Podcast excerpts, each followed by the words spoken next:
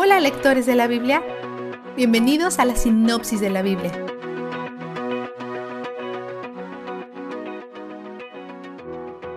Pablo aborda los problemas que experimenta la iglesia de Corinto en sus reuniones, comenzando con la falta de información sobre los dones del Espíritu. Un malentendido común sobre los dones espirituales es que son como una evaluación de personalidad, pero ya que estos dones son dados por el Espíritu, solamente se manifiestan cuando estamos habitando en el Espíritu. Nuestros dones naturales también pueden beneficiar a la Iglesia, pero difieren de nuestros dones sobrenaturales. Una buena manera de conocer tus dones espirituales es preguntarle a otros cómo tu presencia edifica la iglesia. También podemos pedirle a Dios que nos conceda dones que no tenemos, lo que significa que nuestros dones pueden cambiar con el tiempo. Dios es quien da esos dones, pero quien los recibe es quien elige cómo distribuirlos y qué dar de ellos. Algunos creen que los dones que son signo de la morada del Espíritu fueron usados solamente en el primer siglo para dar validez a la obra de Dios en la iglesia primitiva. Esto se llama cesacionismo. Otros creen que estos dones todavía se encuentran vivos y vigentes, aunque existen creencias matizas sobre cómo se deben usar ciertos dones. Esto se llama continuismo. Esta lista de dones no es exhaustiva. Otros se enumeran en Romanos 12, 6 al 8, Efesios 4, 11 al 16 y Primera de Pedro 4, 10 al 11. Sin embargo, Pablo pareciera dar una clasificación refiriéndose a los mejores dones. Los corintios estaban obsesionados principalmente con las lenguas. Pablo lo menciona como el último don en su aparente jerarquía. Los alienta a usar sus dones con amor como motivación, de lo contrario todas sus buenas acciones se multiplican por cero o incluso son perjudiciales para el cuerpo.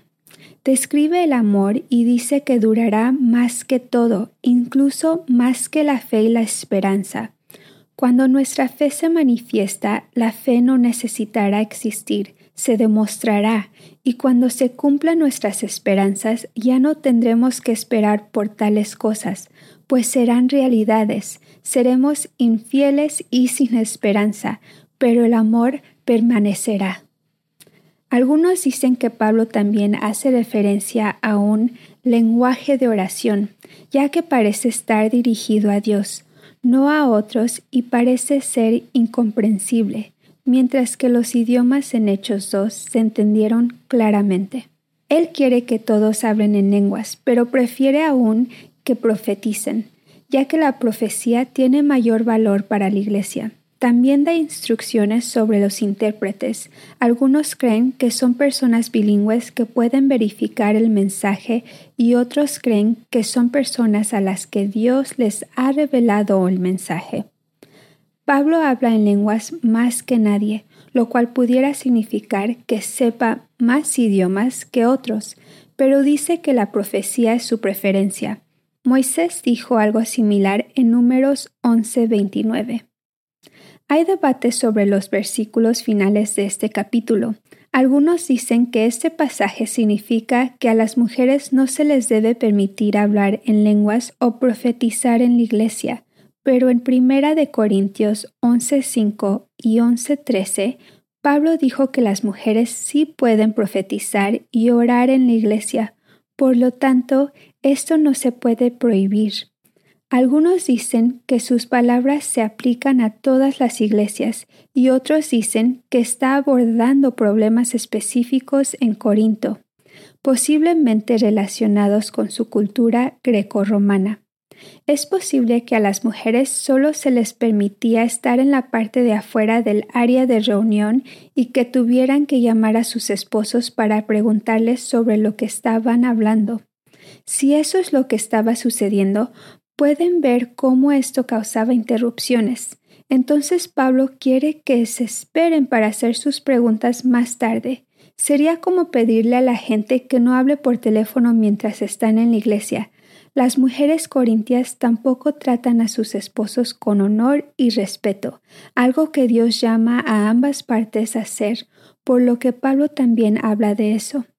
Cuando consideramos todo lo que dice sobre las mujeres en la iglesia, sus palabras parecen dirigirse con mayor énfasis hacia la paz y la unidad que a la prohibición de que las mujeres hablen.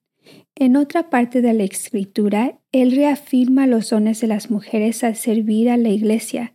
Priscila es una de las fundadoras de esta iglesia en particular y Pablo la afianza como su colaboradora en Romanos 16.3.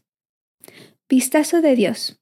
Dios ama la diversidad y obra en nosotros y a través de nosotros para mostrar más ángulos, texturas y colores de su gloria y porque Él es eficiente, esto no solamente lo glorifica a Él, sino que también nos beneficiamos. A través de la obra de Dios en nosotros, mejoramos la vida de los demás. Él no está construyendo un reino unidimensional donde todos nos vemos y actuamos igual.